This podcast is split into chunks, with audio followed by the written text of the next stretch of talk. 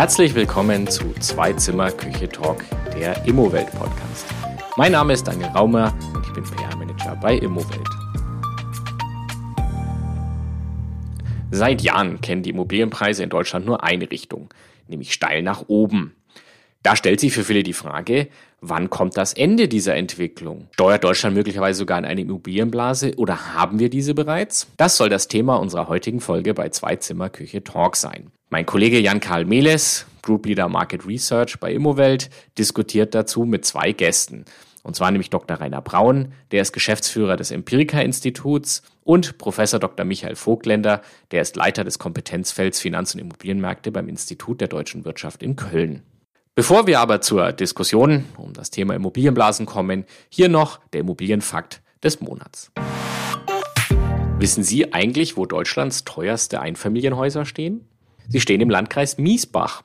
Das ist in Bayern und dort kosten Einfamilienhäuser im Median 1,45 Millionen Euro. Im Landkreis Miesbach ist auch der Tegernsee und äh, die Ufer des Tegernsees sind bekannt als äh, eine der exklusivsten Wohngegenden des Landes.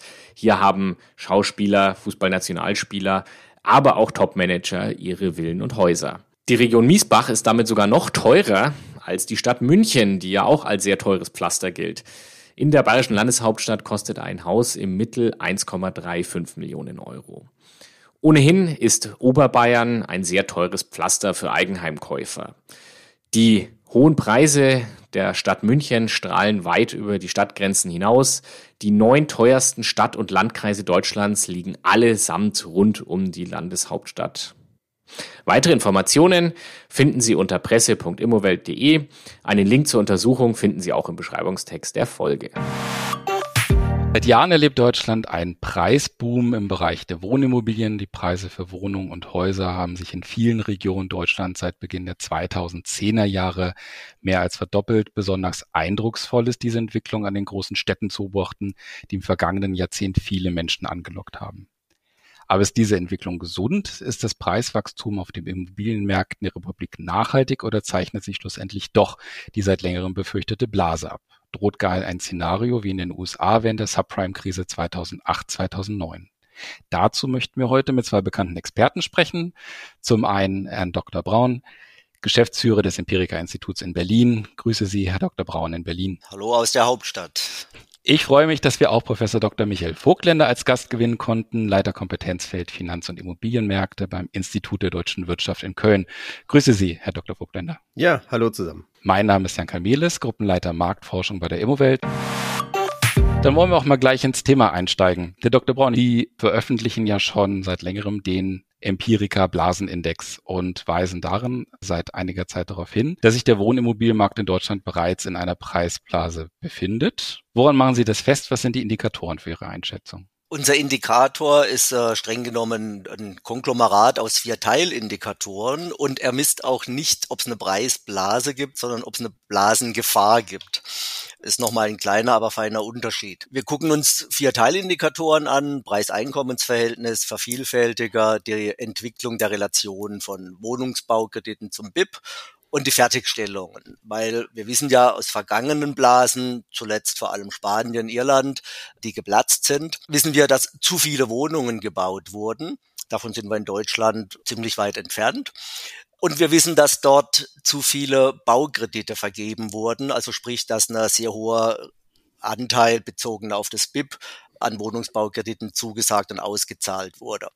Auch da ist noch eine gewisse Entwarnung in Deutschland zu sehen, wobei wir durchaus seit zwei, drei Jahren einen Anstieg beobachten können, während zehn Jahre zuvor dieser Indikator total langweilig vor sich hergedümpelt hat. Gucken wir uns die anderen beiden Indikatoren noch kurz an. Preiseinkommen vervielfältiger, da erzähle ich wohl nichts Neues, wenn ich sage, dass die Relation von Jahresnetto-Kaltmiete und Kaufpreis immer weiter steigt.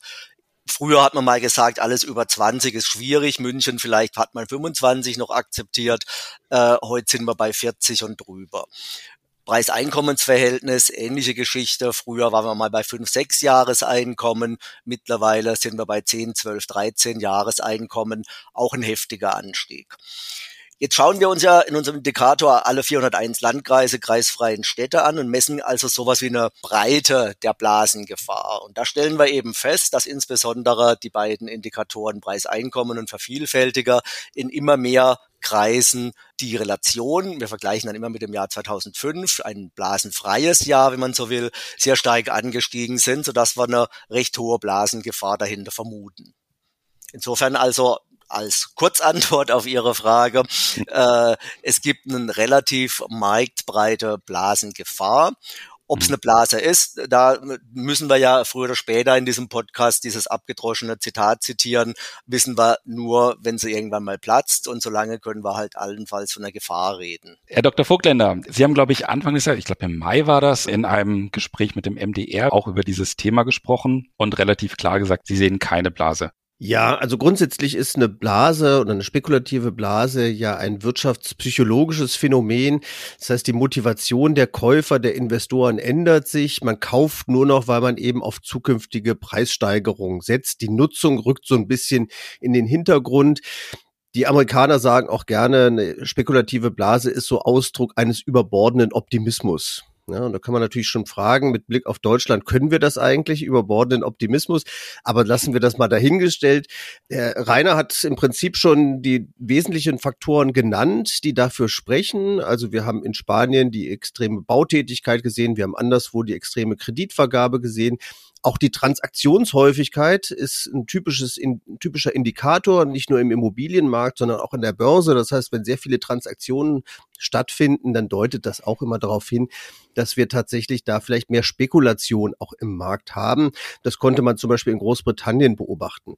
Alles drei sehen wir eigentlich nicht. Wir haben gerade vor kurzem die Gutachterausschussdaten auch ausgewertet. Da sieht man, die Transaktionszahlen gehen eher sogar zurück in den Großstädten, weil die Menschen eben gerade die Immobilien halten wollen und nicht verkaufen wollen.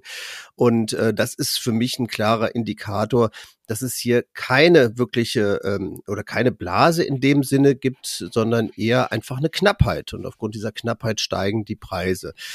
Und natürlich kann man sich jetzt die Vervielfältiger anschauen, man kann auf die Einkommensrelation anschauen, aber man muss dann immer den Zins mit dazu denken. Von daher sind so Faustregeln, wie wir sie früher mal hatten, investiere nicht mehr für das 20-fache oder maximal das 25-fache, mhm. das können wir heute nicht mehr anwenden, weil wir tatsächlich ein ganz anderes Zinsniveau haben. Und ich und viele andere Ökonomen gehen auch davon aus, dass die Zinsen eben längerfristig auch so niedrig bleiben. Von daher sehe ich da tatsächlich keine spekulative Blase, sondern eine echte Wohnungsknappheit. Und gerade wenn man sich jetzt nochmal den Spread anschaut, also den Unterschied zwischen den Immobilienrenditen und den Renditen, die wir für äh, Festzinsdarlehen beispielsweise haben, also die Kreditzinsen oder auch die Anlagezinsen, dann stellt man fest, dieser Spread ist sogar nochmal gestiegen. Deutet für mich eher darauf hin, dass die Zinsentwicklung noch nicht vollständig eingepreist ist. Das heißt also, dass die Preise sogar noch weiter steigen könnten. Wir bleiben bei 0% Leitzins. Das war letzte, vorletzte Woche, dass das erst das verlautbart wurde. Und diese Zinsentwicklung ist ja auch ein Schlüsselindikator für die Immobilienpreisentwicklung. Ne? Ganz klar, wenn das Geld billig zu haben ist, kann ich, wenn ich Darlehen aufnehmen muss, wenn ich eine Immobilie erwerbe, habe ich vielleicht mehr Spielraum nach oben oder denke, dass ich mehr Spielraum nach oben. Jetzt dieses weitere Verharren auf diesem 0% Leitzins was denken Sie, was, was wird das für weitere Folgen haben, Herr, Herr Dr. Vogtländer? Man darf sich nicht so sehr auf die, auf die EZB immer konzentrieren, was die Zinsen angeht. Also die Zinsen, die Leitzinsen sind relativ niedrig, aber das Zinsniveau, gerade das, was für Immobilien relevant ist, das bestimmt sich ja eher am globalen Kapitalmarkt. Mhm. Und am globalen Kapitalmarkt geht es auch um Angebot und Nachfrage. Anbieter sind die, die Ersparnisbildung betreiben. Nachfrage sind die, die investieren wollen, die Kredite brauchen. Und wir haben jetzt seit einigen, ja eigentlich seit Jahrzehnten die Entwicklung, dass die Ersparnisbildung immer weiter anzieht, weil die Menschen mehr fürs Alter vorsorgen müssen. Wir haben überall die gleichen Diskussionen. Wir werden älter, die Lebenserwartung steigt, das Renteneintrittsalter passen wir nicht an die Quintessenz ist, wir müssen mehr sparen. Und das ist eben nicht nur in Deutschland so, das ist in allen OECD-Ländern so.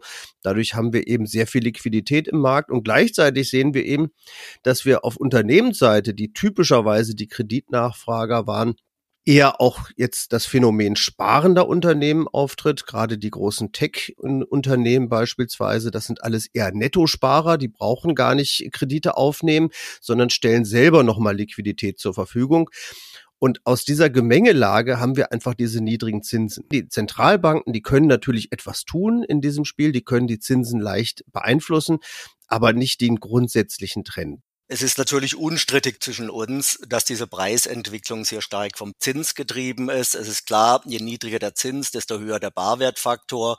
Und eine Wohnung ist eben immer so viel wert, wie ich damit künftig an Überschüssen erzielen kann. Das ist die eine Seite der Geschichte. Ich wäre aber immer vorsichtig, wenn ich sage, dass wir jetzt eben eine neue Marktsituation haben und in einer anderen Welt sind. Ich erinnere mich dunkel an Ende der 90er Jahre, neuer Markt, Aktienboom. Auch da hieß es, wir sind jetzt in einer anderen Welt, wir müssen alles anders beurteilen. Auch ist es keine Frage, der Zins ist niedrig, nicht nur wegen der EZB, da stecken natürlich auch andere Argumente dahinter. Michael hat es gesagt, die weltweite Ersparnis, weniger kapitalintensive Produktion und so weiter. Und klar ist auch, die EZB macht natürlich nicht den Hypothekenzinssatz, sondern Erwartungen darüber machen den Hypothekenzinssatz. Jetzt kann man lange darüber streiten, wie viel Anteil auf die niedrigen Zinsen jetzt auf welche Ursache zurückzuführen ist. Aber ein Anteil ist sicherlich auch auf die EZB-Zinspolitik zurückzuführen. Und äh, deswegen würde ich eben halt einfach nicht darauf vertrauen, dass der Zins auf Dauer so niedrig bleibt. Jetzt ist die Frage, jetzt können wir uns darüber streiten, was ist denn jetzt auf Dauer? Ja? Sind es jetzt zwei oder drei Jahre, sind es fünf oder zehn oder sind es 20 Jahre? Ich weiß es nicht, bin kein Makroökonom. Aber spätestens, wenn man jetzt zwei Argumente von Michael zusammenbringt, wird es schwierig.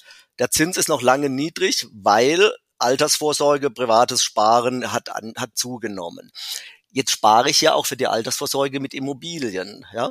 Besonders blöd wäre es ja jetzt, wenn ich in 20 Jahren oder bei mir vielleicht in 10 Jahren in Rente gehe und meine Immobilie dann verkaufen will und dann aber genau diese lange Frist vorbei ist, für die die Aussage gilt, die Zinsen bleiben so niedrig.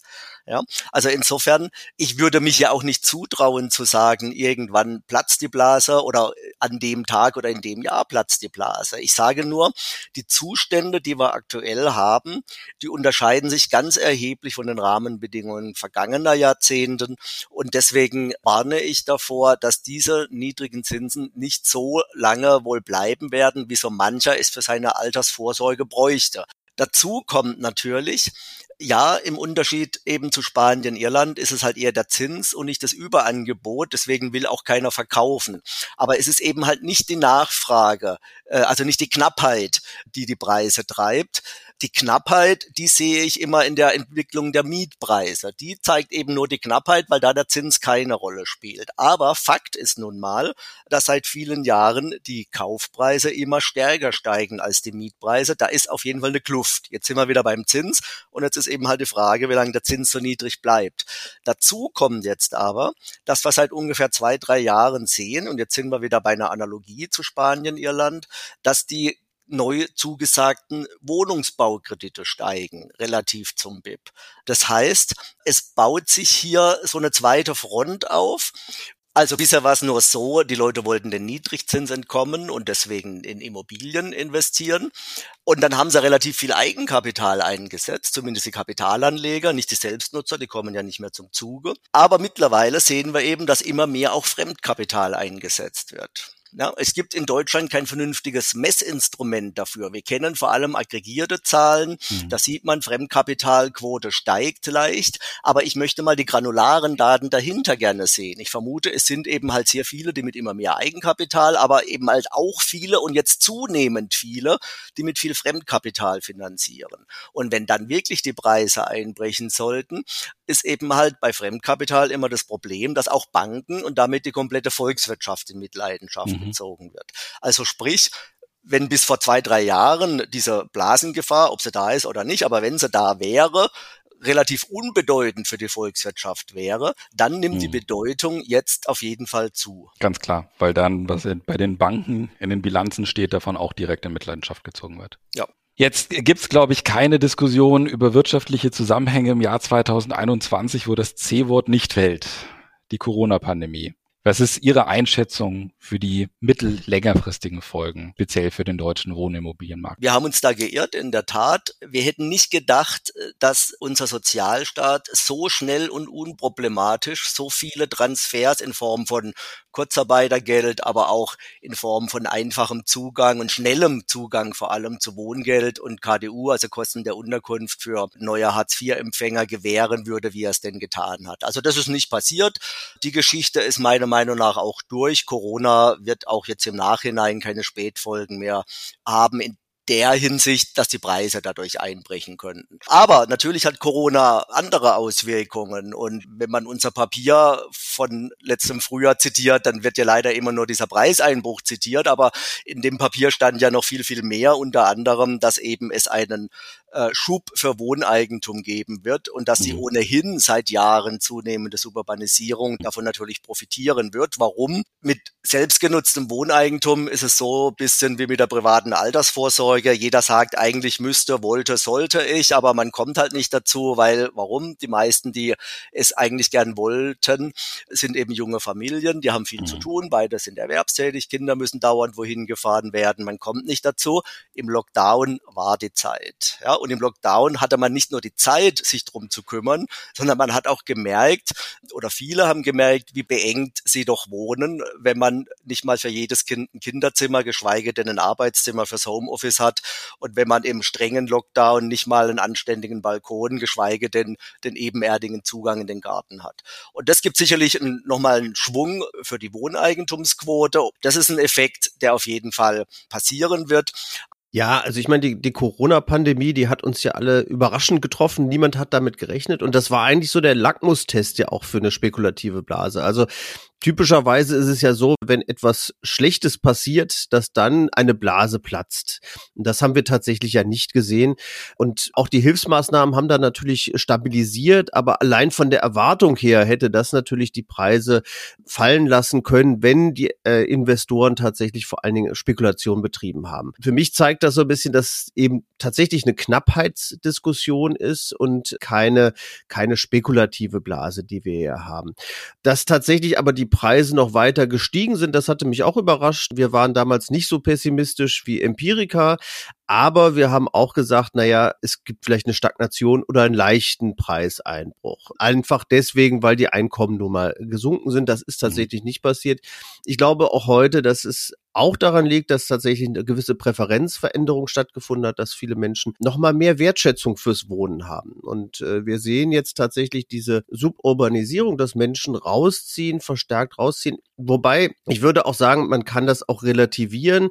Es sind sicherlich die Familien, die rausziehen, die Großstädte bleiben aber trotzdem attraktiv. Und im Endeffekt ist es für viele Menschen immer noch attraktiv, möglichst nah an der Großstadt zu sein oder am besten in der Großstadt zu sein. Ein bisschen anderer Meinung bin, ist dieses Thema Selbstnutzung. Ich glaube schon, dass viele gerne Eigentümer sind, aber wir machen es den Menschen eben sehr, sehr schwer in Deutschland. Die hohen Erwerbsnebenkosten sind ein Hemmnis.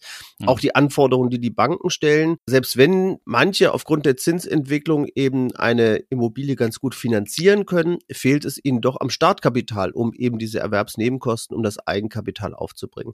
Deswegen sehen wir eigentlich ganz im Gegensatz zu vielen anderen Ländern, dass trotz der gefallenen Zinsen die Wohneigentumsquote stagniert. Und äh, ich würde mir wünschen, dass wir da auch die äh, Hemmnisse nicht ganz so hochlegen, dass wir die Grunderwerbsteuer zumindest für die Ersterwerber auch senken, dass wir uns auch sonst die Erwerbsnebenkosten anschauen und gerade auch Haushalten mit geringem Einkommen vielleicht auch über Nachrangdarlehen unterstützen. Ich glaube, da gibt es einen ganzen Instrumentenkasten, den wir einsetzen könnten, um tatsächlich mehr Menschen auch zu Wohneigentum zu verhelfen. Weil wir da Konsens haben, würde ich gerne nochmal einen anderen Punkt rausgreifen.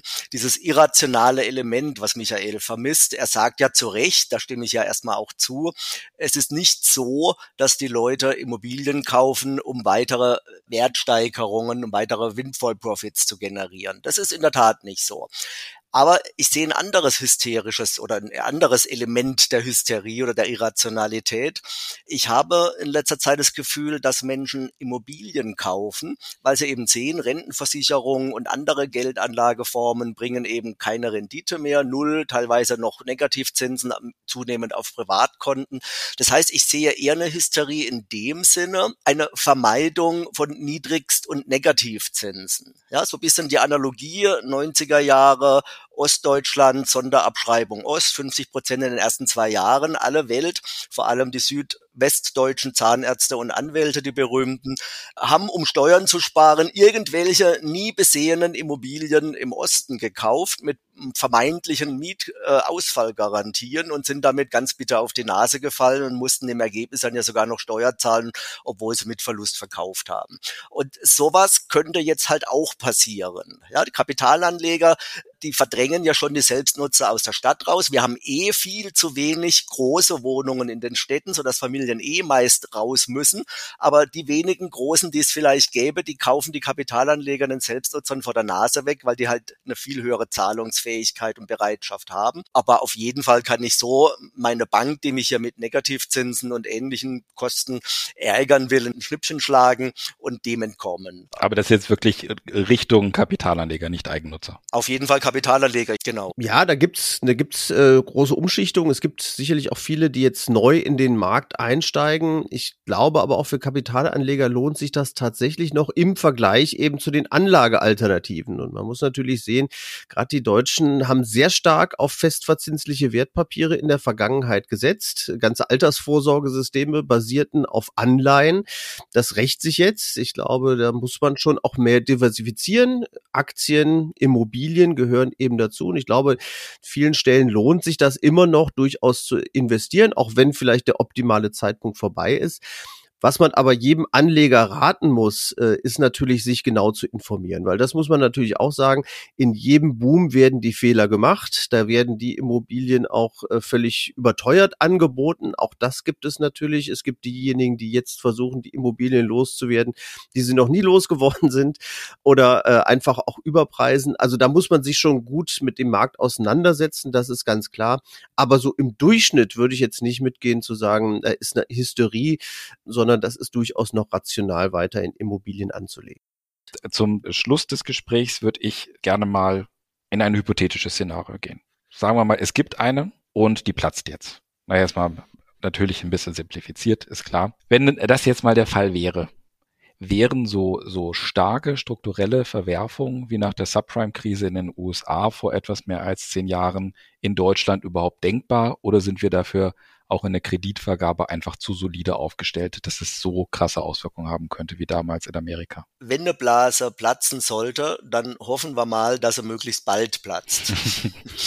Weil wenn meine These stimmt, dann ist es ja so, dass wir jetzt eine aufkeimende Hysterie haben, eine Negativ- oder Niedrigzinsvermeidungshysterie und dass wir jetzt eine aufkommende Kreditvergabe haben, die droht überschwänglich zu werden. Ja, aber im Moment ist es noch nicht so. Im Moment ist die Hysterie noch klein, sind die Kredite noch niedrig. Wir haben recht hohe Tilgungsraten, viel höher als in früheren Jahren bei höheren Zinsen. Das ist alles gut. Äh, und wir haben natürlich ein ganz anderes Bankensystem als in den USA. Wir können nicht wie in den Bundesländern in den USA, wo es ja besonders schlimm war, wo man einfach den Schlüssel in den Umschlag schickt und der Bank sagt, hier hast du ihn wieder und dann ist man raus. So ist es halt nicht in Deutschland. Ja, wir haben dann Zwangsversteigerungen und andere Konsequenzen. Man legt sich hier krumm, äh, vor allem wenn es um selbstgenutzte Immobilien geht. Also es wäre volkswirtschaftlich nicht so verwerflich. Es wäre natürlich für ein paar Leute, die jetzt als Kapitalanleger, die das für die Altersvorsorge brauchen, natürlich in hohem Maße ärgerlich. Ne? Aber da haben wir natürlich auch bei anderen Anlageprodukten immer mal wieder schwarze Schafe, die schlechte Angebote mit vermeintlich hohen Renditen anbieten, wo man dann gerne mal auch einen Totalverlust erlebt. Und einen Totalverlust wird man jetzt mit Immobilien als Kapitalanlage ja eben nicht erleben. Was heißt denn ein Platzen der Blase? Das heißt ja nicht, dass die Immobilie gar nichts mehr wert ist, weil wir haben ja auch noch eine Knappheit und wir haben ja noch keinen drastisch zunehmenden Leerstand, abgesehen von den Schrumpfungsregionen. Das heißt, wir reden jetzt davon, und jetzt rede ich nicht von der Wahrscheinlichkeit, sondern nur von einem maximalen Potenzial, was in der Größenordnung 30, 40 Prozent liegt. Mhm ja, was die Immobilien einbrechen können oder anders formuliert, wenn man die relative Entwicklung von Miet- und Kaufpreisen betrachtet, dann sind eben in den letzten Jahren die Immobilienpreise in den Schwarmstädten um 30, 40 Prozent vorangeschritten, also schneller gestiegen.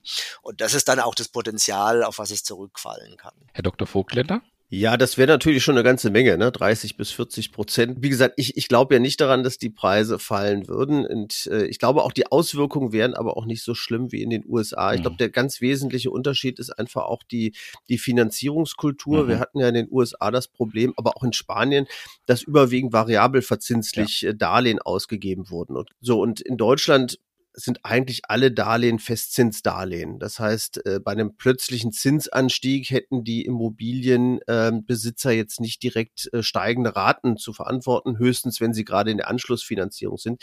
Das heißt, das, das würde aber die Situation dann entspannen. Also von daher wären die Auswirkungen sicherlich nicht ganz so stark, aber es kann natürlich Überschuldungstendenzen geben und problematisch wird es natürlich immer, wenn man dann verkauft. Ja, und wenn man dann verkauft, dann realisiert man ja auch die Verluste.